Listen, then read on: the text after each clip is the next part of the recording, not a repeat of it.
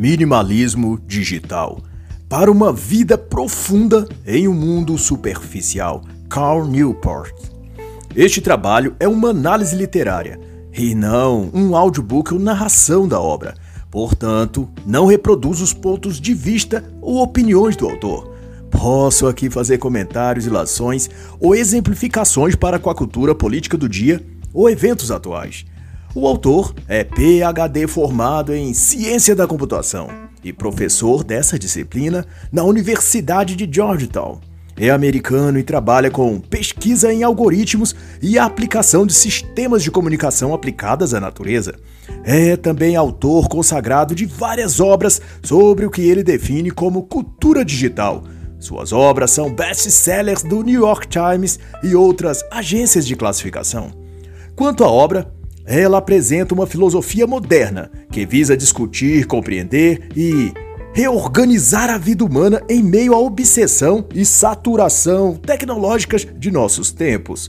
E sua razão de ser é ajudar que se encontre um caminho mais humano e consciente para uma boa vida, que é a vida equilibrada em a maior quantidade de aspectos possíveis.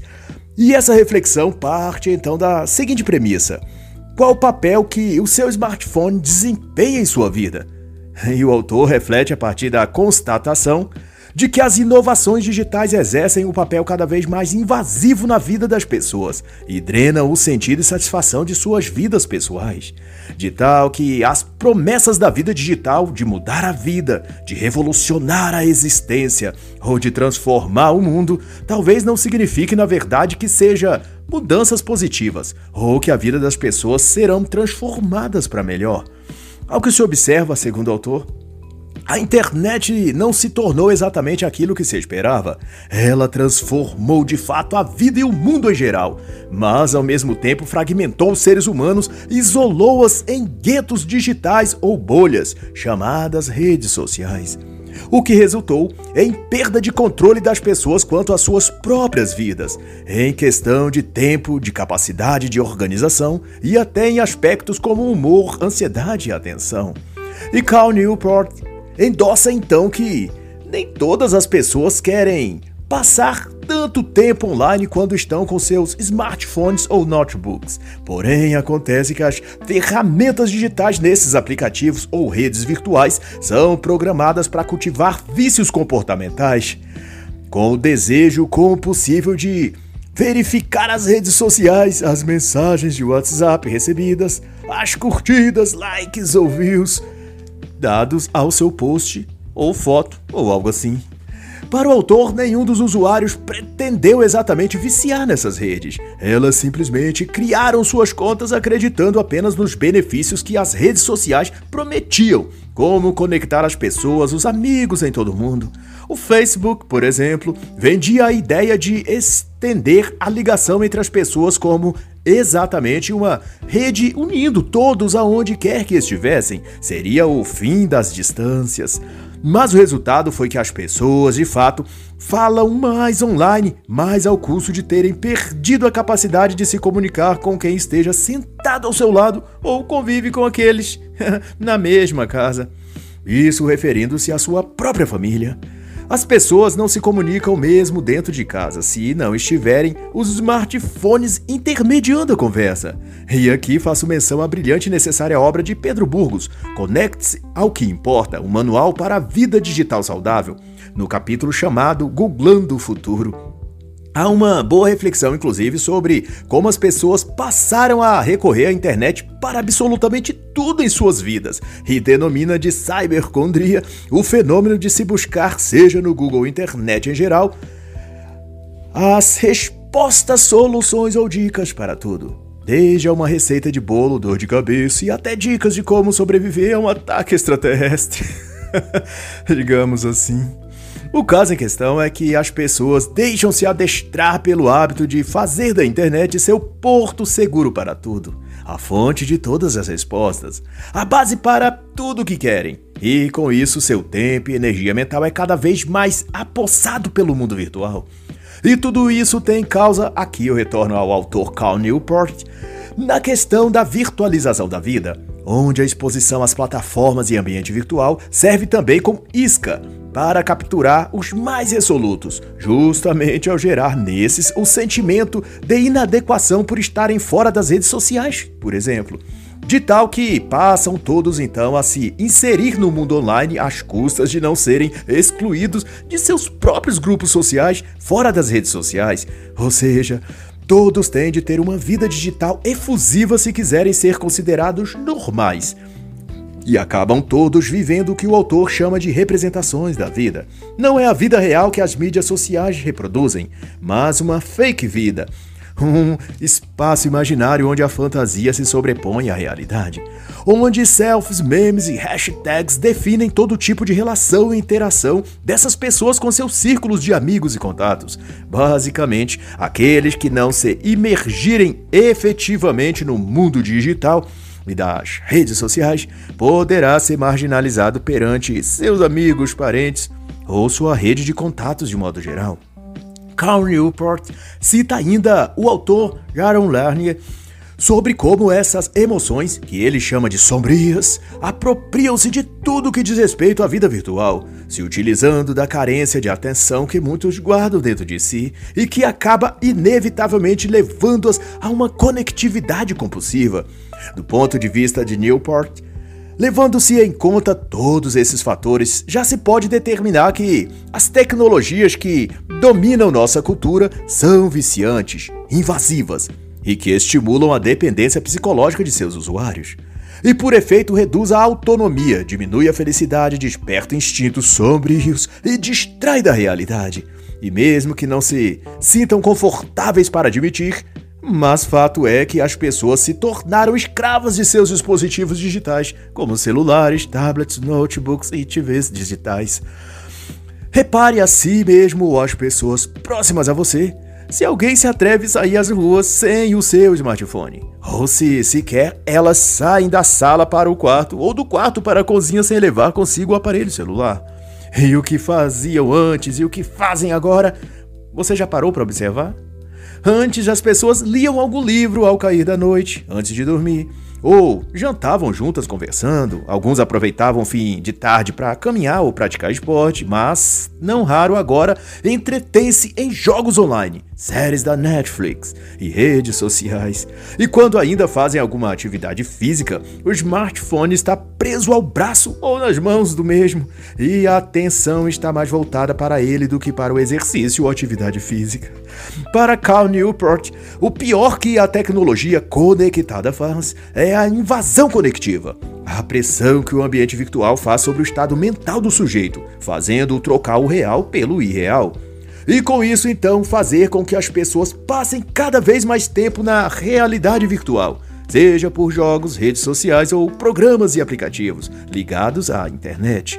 Seja como for, essas ferramentas online estão drenando a energia mental e o tempo das pessoas, fazendo-a ignorar outras coisas e atividades que seriam até mais importantes para o desenvolvimento de sua inteligência e capacidade cerebral. O minimalismo digital, então, é uma filosofia moderna, elaborada na premissa de reeducar a utilização dos mecanismos digitais e otimizar, com isso, toda a existência e vida da pessoa.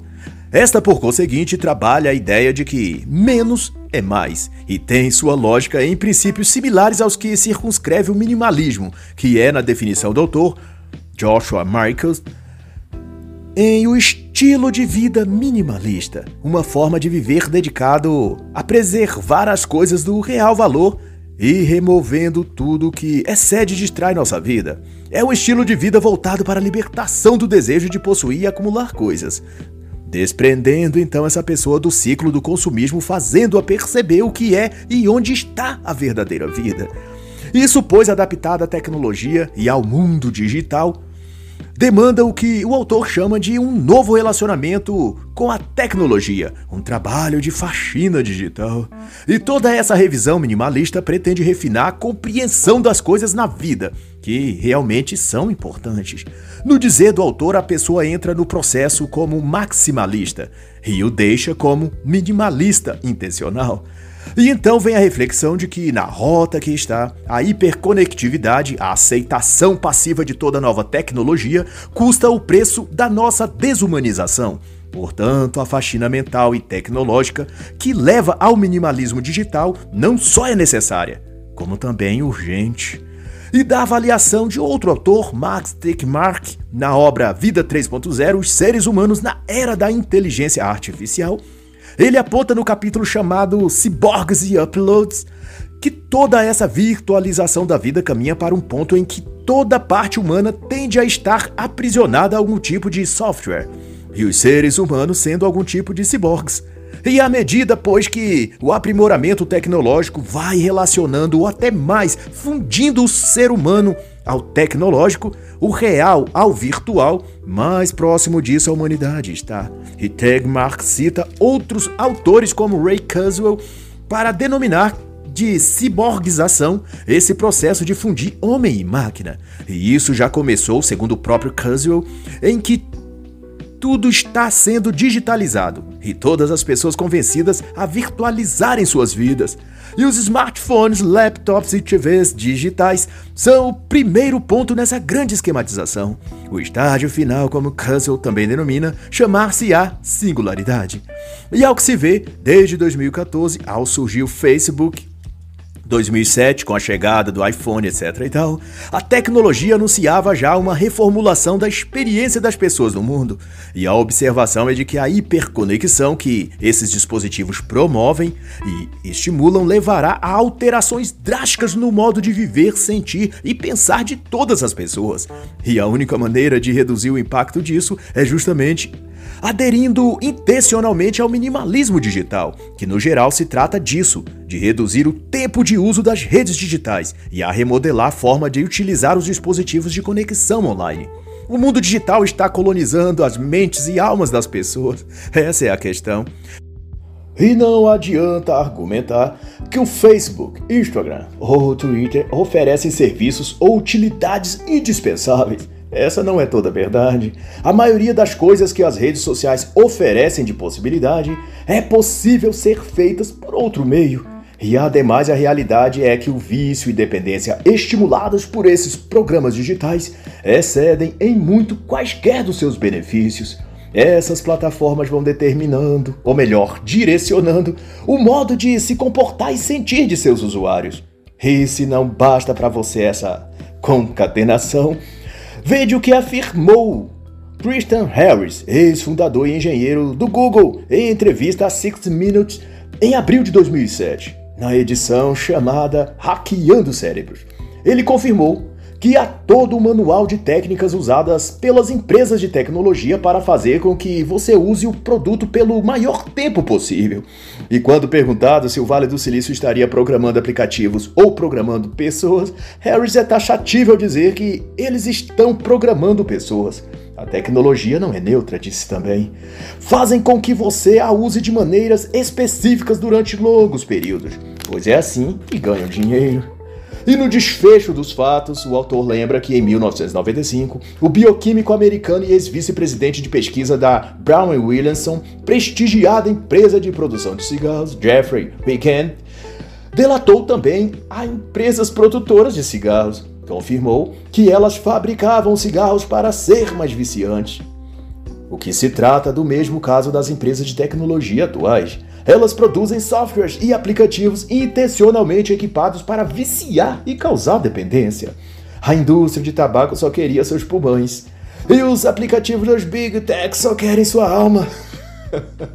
é essa a constatação. A verdade é que o uso compulsivo das tecnologias digitais vende e dá lucro a seus criadores. Por isso, no que depender do Google, Facebook, Instagram, Twitter e TikTok, você será escravo deles para sempre, e todo o seu tempo, energia mental e recursos financeiros capturado pela indústria do entretenimento digital.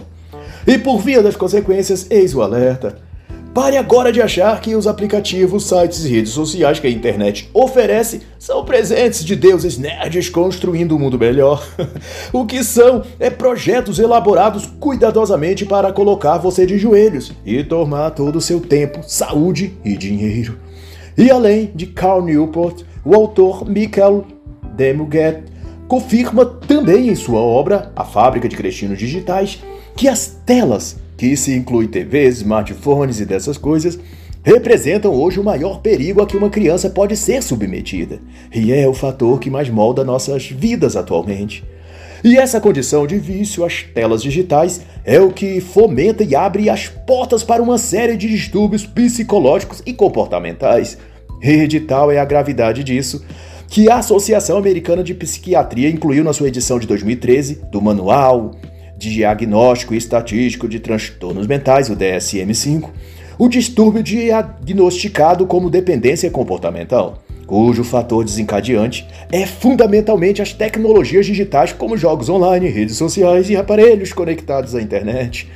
E para não delongar mais do que isso, cito, recomendo e indico também a obra Irresistível, A Ascensão da Tecnologia Viciante e o Negócio de Nos Manter Viciados, do autor Aaron Nauter. Sobretudo o último capítulo chamado Gamificação, que aborda os efeitos dos jogos online sobre as mentes e o processo cognitivo dos viciados a essa prática de entretenimento digital. Assim, o minimalismo digital não prescreve abandonar de vez o uso da internet ou de todos os programas e aplicativos, mas de se fazer voluntária e individualmente uma análise de cada um desses programas e sites que acessamos e baixamos no celular e computador. E daí se fazer, após, uma introspecção profunda uma avaliação de quais destes realmente precisamos. E Newport cita um colunista do New York Post que escreveu uma matéria sobre minimalismo digital e se declarou curado do vício à internet e tecnologias digitais, mais simploriamente apenas desligando as notificações dos apps instalados no seu smartphone, enquanto que no seu próprio aparelho manteve 112 aplicativos plenamente instalados. e o ponto que o autor destaca é se, de fato, ele precisava mesmo de cada um desses 112 aplicativos. O minimalismo digital implica em uma verdadeira faxina em nossa forma e modo de se relacionar com a tecnologia. Não significa mudar apenas algumas configurações no aparelho celular ou computador. Requer especialmente a exclusão e abandono definitivo de todo tipo de software ou apps que não nos conectam à vida real e não soma para o nosso bem-estar fora do ambiente online. Além de um controle da quantidade de horas que se dedica a atividades virtuais como jogos online, acesso a redes sociais ou visitando sites aleatoriamente na internet. O minimalismo envolve, na questão digital, apegar-se somente ao que é essencial no mundo tecnológico e virtual e todo o resto ser absolutamente banido de nossos dispositivos e da nossa vida. Nesse ponto está em total concílio e harmonia com a prestigiada filosofia apresentada por Greg McKeown na obra Essencialismo, a disciplinada busca por menos, que consente na ideia de que menos é mais. E através da regra dos 90%, ele instrui que a realidade imposta a quem deseja evoluir e melhorar sua qualidade de vida é de que você tem de perder para então ganhar. Ao perder 90% das coisas que você estava pegado, você ganhará 10% aquilo que sobrou de coisas realmente essenciais que você precisava e que te farão bem. Mas conservar coisas desnecessárias, como no caso do colunista do jornal americano, apegado a 112 aplicativos, isso só irá consumir seu tempo, esgotar sua energia mental e tirar seu foco daquilo que realmente importa, que nesse contexto seria passar mais tempo de qualidade com a família, aprimorar outras habilidades de hobby ou profissionais, ler mais, estudar mais, descansar mais, praticar esportes, enfim uma lista de coisas e afazeres muito mais enriquecedores do que prender-se no mundo digital. O minimalismo digital, por conseguinte, desenvolve a mentalidade de otimizar o uso da tecnologia, procurando sempre a opção melhor. Se uma tecnologia qualquer, um aplicativo de celular, um novo programa de computador ou jogo online, ou uma nova e fantástica rede social, mesmo que celebrada ou utilizada por muitos, se esse recurso ou programa não respaldar os valores que o indivíduo tem, como estar mais presente na realidade do que no virtual, etc. Então, esse novíssimo aplicativo ou fenômeno digital será descartado pelo minimalista. Seus valores fundamentais e suas escolhas tecnológicas nunca poderão estar em conflito. Dispõe o autor logo mais adiante. E destaca ainda que qualquer inovação tecnológica que serve apenas ou primariamente para distrair e entreter o usuário, será imediatamente expelida da vida do celular, computador ou de sua Smart TV, pois a vida digital não pode substituir aquilo que você pode encontrar fora dela, do ambiente virtual. O critério aqui é de que no minimalismo digital, a pessoa não abre mão de coisas reais, da vida real fora do virtual, que ele sabe que tornam sua vida melhor. Ele aceita perder algumas coisas virtuais para ganhar coisas reais. E nessa ótica, tudo aquilo que desvia nosso tempo e atenção, como faz as redes sociais, os joguinhos online e outros, esses devem ser considerados inimigos da boa vida, inimigos da vida saudável e feliz. Doravante, Carl Newport enseja os três princípios do minimalismo digital. 1. Um, o princípio de a bagunça custa caro, que se resume em que muitos dispositivos, aplicativos e serviços digitais desviam nosso tempo e atenção e têm um custo negativo que neutraliza os pequenos benefícios que cada um provê isoladamente. Quanto tempo da sua vida, se contando a semana, o mês ou o ano, você teve de sacrificar pelo mero privilégio de acessar, comentar e ser lido no Twitter? Eis a questão. Quanto do seu tempo e atenção foram dados ao Facebook ou Instagram ao fim de um ano? E o que você obteve de benefício? Esse tempo poderia ser dedicado a outras atividades mais significativas e que trariam outros benefícios? Se pensados em custo de vida, em horas gastas e perdidas nessas redes sociais e no que se obteve de benefícios, veremos que, na maior parte dos casos, não compensa. O custo é muito maior que a recompensa. O preço que se investe nesses aplicativos e serviços online são minutos de nossa vida, que depois se transformam em horas, depois em meses e anos. E o que ganhamos e o que perdemos Está favorável a de fato abandonarmos esses dispositivos digitais? a bagunça sai caro, diz o autor. O segundo princípio é o de a otimização é importante. As tecnologias devem ser pensadas no sentido também do quanto elas fortalecem nossos princípios, ou se vai de contrário a eles. Devemos pensar então em como bem utilizar a tecnologia. Nesse parâmetro, as tecnologias digitais precisam ser encaradas como outra coisa qualquer em nossa vida, onde observamos o que são capazes de gerar em termos de valor. Se comprarmos um carro, queremos um retorno desse investimento que não seja apenas o lazer e a comodidade. Espera-se também que o veículo traga economia quanto ao gasto com transporte público, estresse ou ter de desgastar-se acordando muito cedo e dormindo muito tarde. Com o veículo, o tempo de locomoção do trajeto casa-trabalho, trabalho-casa é reduzido, gerando um ganho de tempo e redução no custo-benefício. As tecnologias, por sua vez, dentro da visão minimalista, devem ser vistas dessa ótica e escolhidas a partir do que podem melhorar em nossa vida. Deve-se ter em mente um objetivo e finalidade ao se obter qualquer nova tecnologia ou se aderir a quaisquer redes sociais.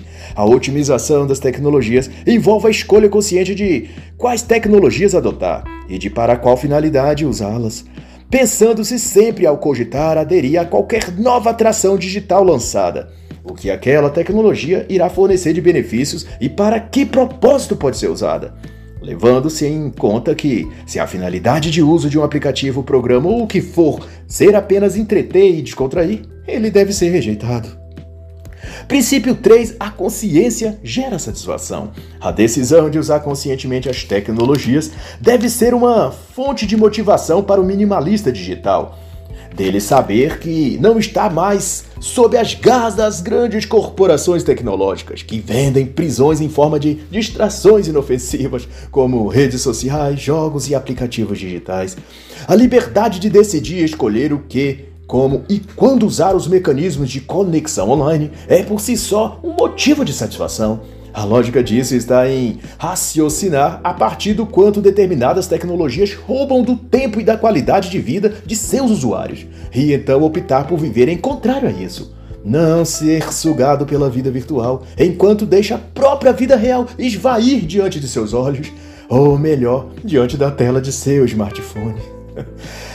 Ao poder questionar diante de seu computador ou celular se aquele app ou rede social vale ser útil ou prejudicial, e com isso fazer uma escolha de obtê-lo ou não, de utilizá-lo ou instalá-lo ou não, Essa estrutura mental e força psicológica, ao contrário da grande massa que já adere a tudo no piloto automático, essa liberdade e força de escolher, isso é a maior satisfação que o minimalista digital pode ter.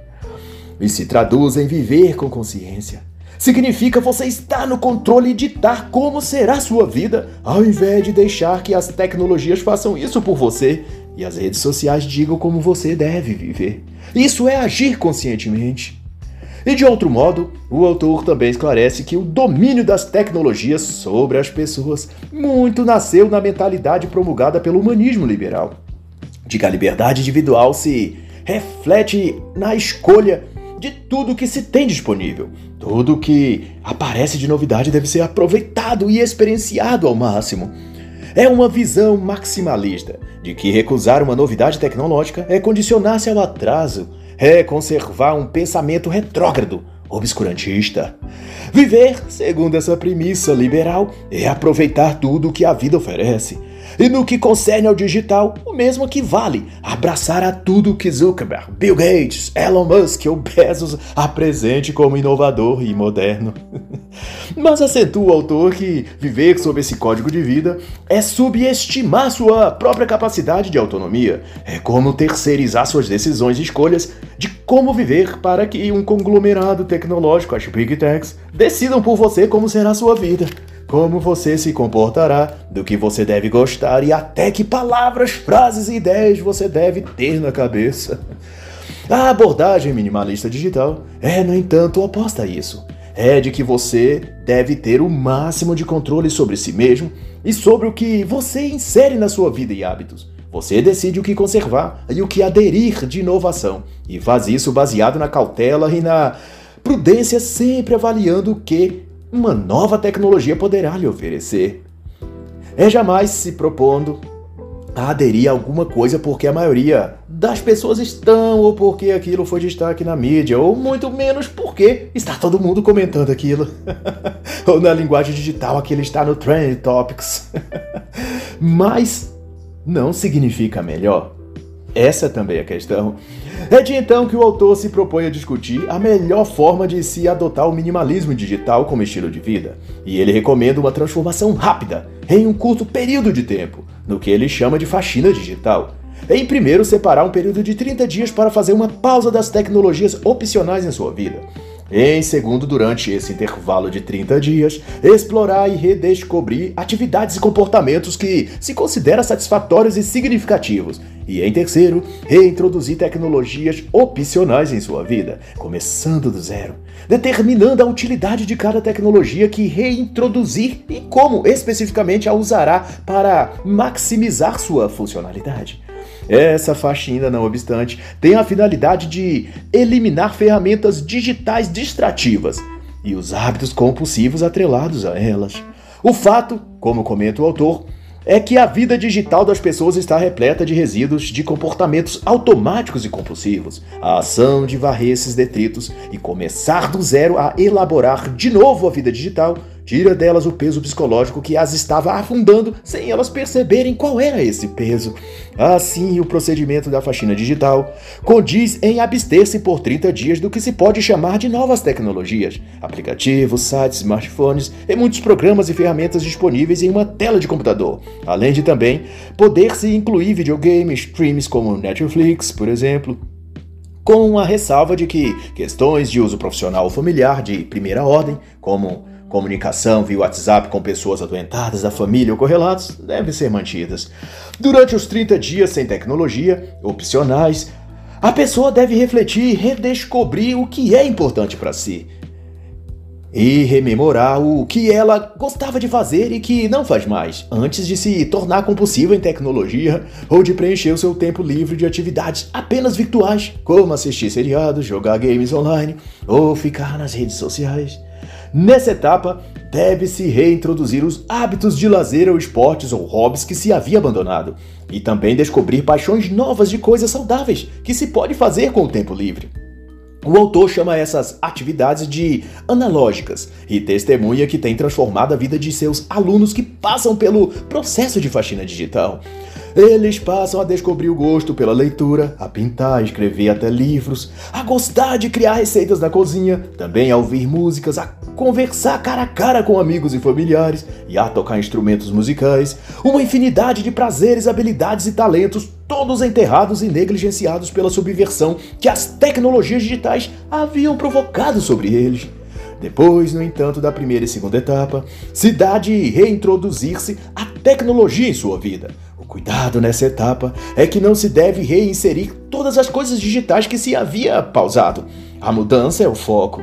Então, há de se reintroduzir apenas aquelas ferramentas digitais que passem pelo critério de que aquela tecnologia possibilita diretamente algo que você valorize profundamente e que tenha redescoberto nesse período de 30 dias sem tecnologia. Por exemplo, se a pessoa usa o Instagram apenas para devagar e perdia horas com isso, significa que essa rede social em específico não adiciona nada de valor em sua vida. Logo, deve ser mantida excluída e não ser reinserida de modo algum. O minimalista, vai inferir o autor, não se impressiona com nada porque é novo ou todo mundo está curtindo aquilo. Seu critério é se aquilo representa algo em sua vida real e acresce sobre isso. O tempo do minimalista não é gasto em coisas triviais e sem objetivo. Ele só dedica seu tempo e atenção e sua energia àquilo que produz crescimento, motivação e alicerça seus objetivos e metas, profissionais, familiares, espirituais ou intelectuais. O minimalismo digital combate o hábito instalado na sociedade de seguir o fluxo, de ir com a maré social. Tudo que surge, as pessoas abraçam, e quando vem a maioria fazendo, outros também vão no ritmo e aderem às mesmas práticas e hábitos. E isso é verdade tanto para as questões digitais quanto todo o resto. Todavia, o minimalista segue um propósito e não o fluxo. Eles escolhem como viver e quando e como utilizar cada tecnologia que decidem fazer uso. Se utilizar o Facebook, por exemplo, ele não usa desordenadamente e sem critério de tempo ou finalidade. Ele escolhe ao invés um dia específico da semana para acessar. E com um limite de tempo definido e com uma razão específica. Ele não fica aleatoriamente navegando entre um post e outro e passando o tempo como quem não tem nada o que fazer. Seu tempo é precioso e o período que ele passa ali não voltará jamais. Então, ele usa sabiamente o tempo fora da rede social. Ele aproveita com coisas que o tornarão mais inteligente, mais preparado para a vida e mais fortalecido mentalmente.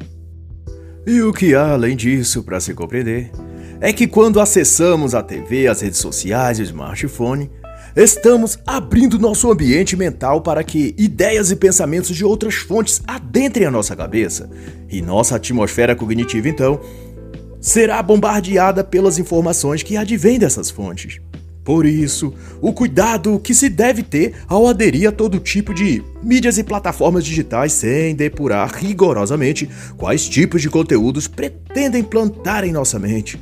Há de se considerar que as tecnologias digitais online não te dão apenas informações e entretenimento, elas lhe dão também cultura, hábitos e uma visão de mundo da qual pode contrastar com os seus valores pessoais ou aquilo que você adquiriu antes da sua família, tradição religiosa ou reflexão da vida em geral.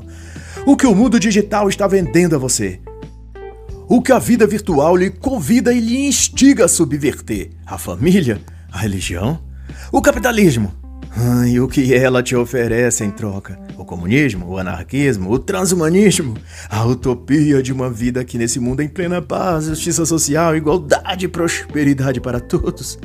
Isso posto, o que toda essa alienação adverte é que no decurso do uso das tecnologias digitais e conectivos virtuais, é preciso se ter em conta que eles atuam também para a reprogramação de nossa mente. Os incontáveis aplicativos, programas, sites e dispositivos de internet não foram fabricados para nos entreter apenas e nos dar uma vida feliz. Eles foram produzidos para capturar toda a nossa estrutura mental e psicológica, roubar nossos dados pessoais, ler nossos comportamentos e replicá-los na inteligência artificial e, principalmente, impedir que você ou eu tenha escolhas próprias. Por que você acha que o grande sonho do Vale do Silício é conectar definitivamente o ser humano à rede virtual da internet? é para que nunca mais as pessoas tenham de fazer escolhas ou de pensar ou decidir sozinhas. Aliás, estar sozinho ou solidão será um termo extinto, pois na rede digital pós-humanista todos estarão conectados e online o tempo todo. Ninguém estará exatamente sozinho e nada do que ele pensa e fale ou sonho estará em segredo ou pertencerá a ele somente. Ele estará ligado a todos e todos estarão conectados à máquina a grande inteligência artificial do Google, na qual trabalha Ray Kurzweil. É por isso que você deve acostumar-se a virtualizar sua vida e digitalizar seus pensamentos, expondo todos os seus gostos e eventos íntimos e pessoais nas redes sociais. É que você está sendo adestrado para participar como escravo voluntário nessa grande ordem mundial tecnológica, que não obstante se chama também de Grande Reset é porque o sistema global está a ser reinicializado e sua mente fará parte daquilo a ser formatado. E nela instalados comandos perfeitos para você viver como uma dócil e passiva ovelha no curral tecnológico para ovinos. A não ser que o minimalismo digital te liberte disso. e assim encerra a análise da obra Minimalismo Digital para uma vida profunda em um mundo superficial, de Carl Newport.